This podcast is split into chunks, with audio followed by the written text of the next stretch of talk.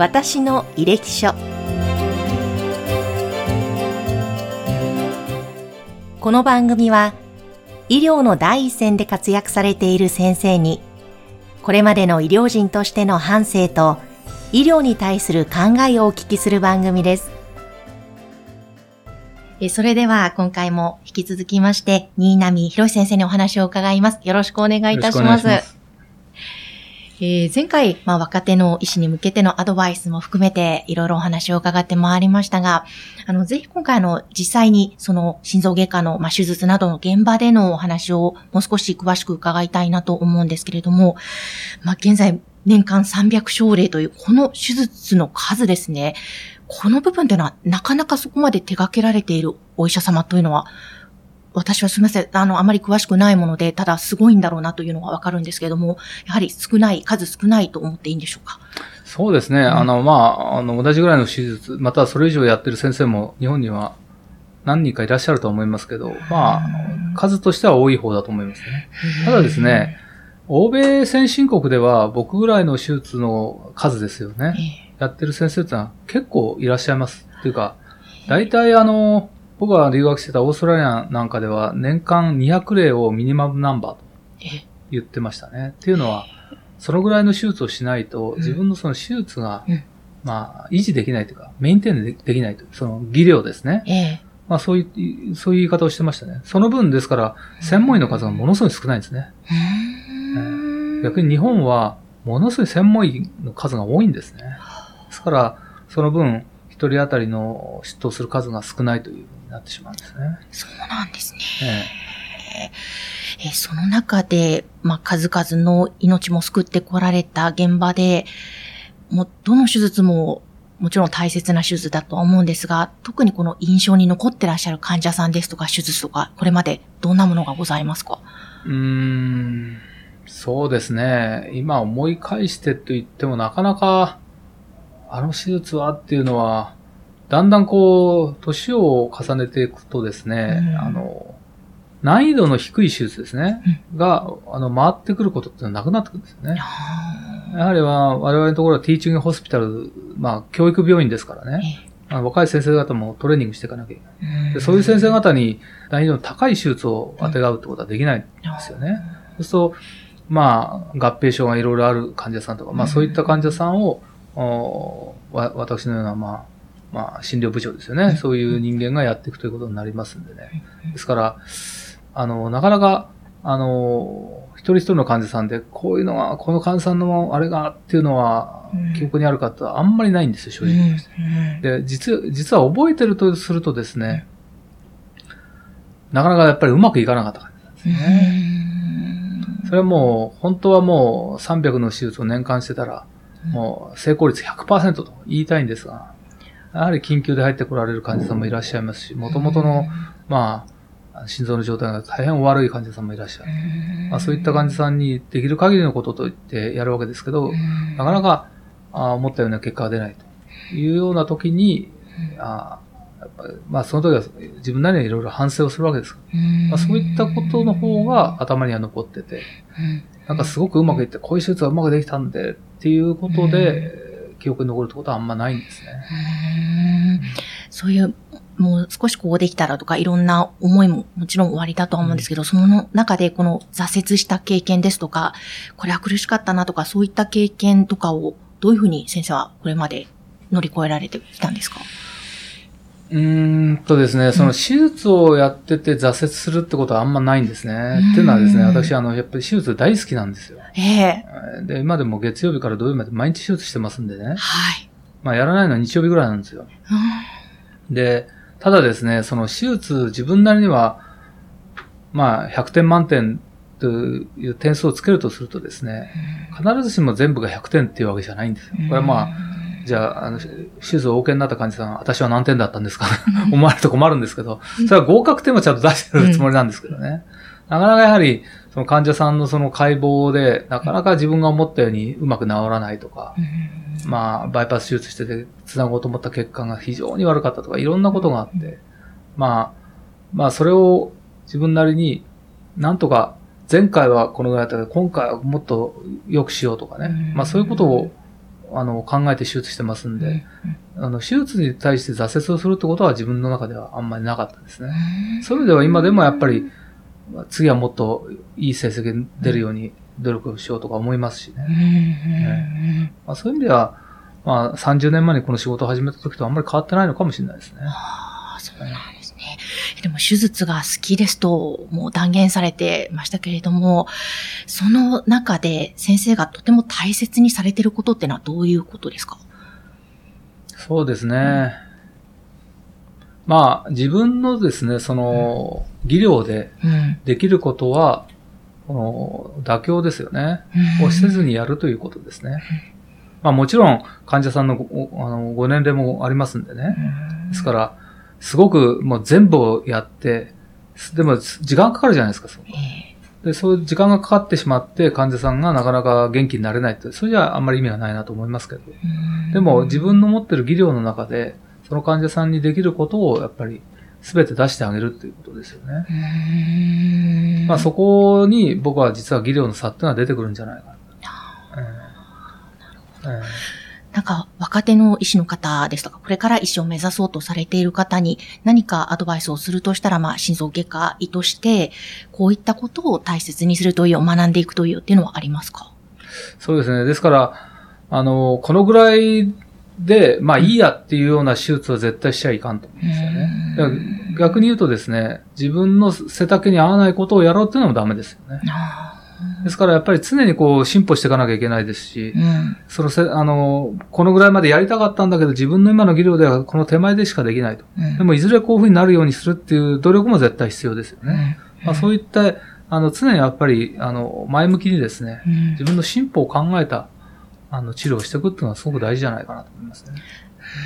で、それはですね、例えば、僕もう50、もう、もう来年60歳になりますんで。ああ、そうなんですね。えー、そういった年齢でですね、うん、何が一番、こう、弱ってくるかというふうに考えるとですね、目なんですよね。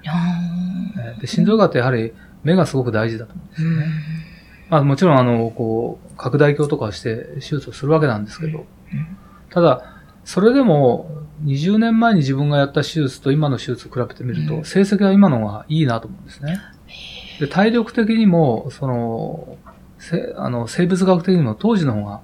まあ、いいはずなんですけど、成績が良くなってるってのはやはり経験なんですよね。ですから、経験値を重ねていくと。その時に、単にこう、あの、日を過ごしてるんじゃなくて、自分でさらに良くなることを考えて、あの、患者さんを一人一人治療していくと。で、次はこういうふうにした方がいい。次はこういうふうにした方がいいっていうことを、あの、毎日考えていくと、まあ10年、20年した時に、まあ多分自分が思ってるような手術ができてくるようになるのかな。最近僕も思うようになったんですね。それはあの、自分が思ったような時間帯に大体自分が考えてる手術が終わるようになってますし、出来上がりが大体自分が思ってるような手術ができできてる。で、じゃあこれでゴールかって、それはもちろん違うんですよ。新しい手術がどんどん出てきますし、まあそういった手術に僕のこの年齢でどれだけついていけるかと。逆についていけなくなったら、そろそろリタイアかなと。まだわかんないですね。いや、まだまだ。いや、まだまだではないんですよ。でも、まあ、もうちょっといけるかなと。まあ、そのために僕は、あの、週に2回、あの、ジムに行って、はい。体力トレーニングをしてますんでね。やはり、外科医ってのは体力ですから。へえ。あれもちゃんとその自分で自分のメンテナンスはしっかり普段されてる。えでも本当に月曜日から土曜日までずっと手術で多忙だと思うんですけれども、その中でこの先生、息抜きですとか、こう、リラックスする時間とか何かそういうのも意識的に作ったりされてるんですか？そうですね。よく、あの、ね、手術ずっとやってると緊張の連続じゃないですかって言われますけど、まあ、そうですね。もう、その手術自身が僕にとってはそのストレスにはなってないんですよ。むしろですね、手術を1週間ぐらいしてない時期とかあるじゃないですか。うん、まあ、その夏休みとか。うん、まあ学会で海外行ったりすると、やっぱり1週間ぐらい手術しないってことありますんでね。そういった方がストレスですよね、むしろね。そうなんですね。うん、わあ、そうすると、例えば、あの、今度の夏休みは海外のここに旅行に行くからそれまでに頑張ろうとかそういうことではなくて、もう常に仕事の方が主体と言いますか。そうですね。ということなんです。まあ、ルーチンワークになってますしね。むしろ、たまに突然ですね、あの、患者さんが、あの、まあ、熱が出て手術うんの、あの、延期になったりすることがあって、うん突然朝、ポンと飛んじゃったりすることがあると、ええ困りますよね。やることなくなっちゃって。なるほど。ええーじゃあ本当に手術がお好きというか、このお仕事がお好きでいらっしゃるえそうですね。僕、わけですね。これは本当に自分でも幸せだと思うんですよね。ななかなかそういう仕事できる人っていないじゃないですか。でも医者って多分自分が、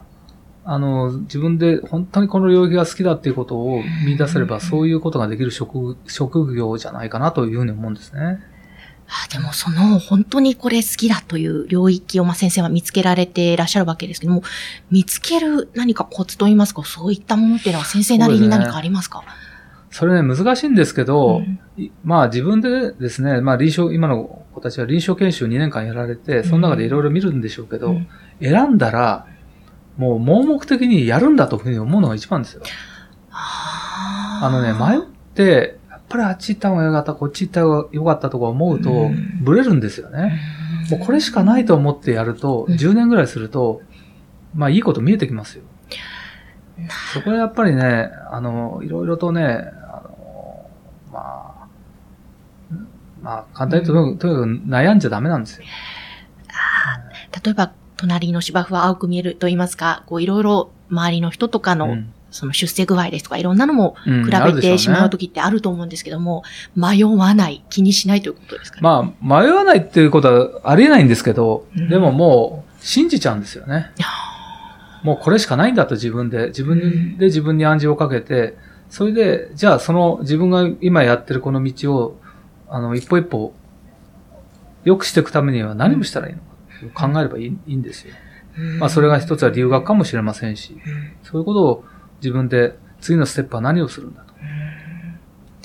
なるほど。そうしていく中で、きっとつかめていくものがたくさんあるんでしょうね。で、他の科と違って我々心臓外科のちょっと大変なのはですね、一人前になるのに時間かかるんですよね。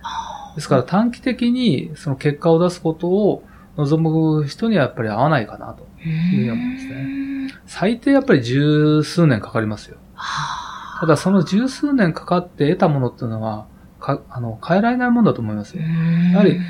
医者としてですね、あの、まあ、いろんな、あの、科はありますよ。ただ、命に直結してる科ってそれほどはないんじゃないですか。ええまあもちろん、医師っていうのは命に関与する職業なんですけど、うんただ、自分がその手術をした、その、そのタイミングをちゃんと逃さずに、うん自分で思った通り手術して患者さんを助けられる。でも逆に言うとそうじゃないと患者さんの命を奪ってしまうと。うんまあ、極端な話、テーブルですっていう言葉があるんですね。はい。これはあの、手術台の上で亡くなっちゃうと。こういうのって他の多分診療科にはないんですよね。これはやっぱり心臓外の恐ろしいところでもあるんです。はい。でもそういう意味ではやっぱり自分の手に患者さんの命がかかってると、うんまあ思える仕事なんですよね。そそういう仕事に5年や10年で一人前になるなんてありえないじゃないですか。やっぱりそれは一つ一つ積み上げていええくことが大切ということですね。でも先生、その積み上げていく努力もそうですし、やっぱり本当にストイックにずっと手術に関わってこられて、その原動力となるものっていうのは先生の中でどういったものなんですか、何なんですかね。まあ、家計じゃないんですかね、家計。家計。はい。まあ、あの、その、兄を見てても同じようなところありますようーなんて言いますかね。あの、とにかく、その領域では、まあ、人に知られるようになりたいっていう気持ちはやっぱりうん僕も兄もあるんじゃないかなと思いますね。その、その自分で目指した仕事をやる限りは、そのトップクラスになりたいと。うんそれは何ですかねあの、家計って言いましたけど、じゃあ、あの、あなたの家計そんなご立派なんですよ。そんなことないんですよ。ないんですけど、まあそういう家計じゃないですよね。でも、でも、なんとなくそういう、家の中での教育があったわけでもないんですけどね。でもなんとなくこう自分で、そういうふうに自分を追い込んでいったところもありますし、うん兄見ててもそうですし、ええそんなとこですかね。うん、ご家族の中の環境も一つ。あそれは大きかったなと、うん今は思いますけどね。すごいですね。ご兄弟ともども、今、もう本当に第一線でご活躍でいらっしゃいますもんね。まあ、兄は頑張ってますけどね。僕はまあ、まだまだ、あれですね。いやまあ、僕の仕事ってのはもう、その、なんて言いますかね、職人の仕事ですからね。うんですから、まあ、誰と比較してうんぬんというよりは、職人さんが自分で作ったものを、うんまあ、自分で、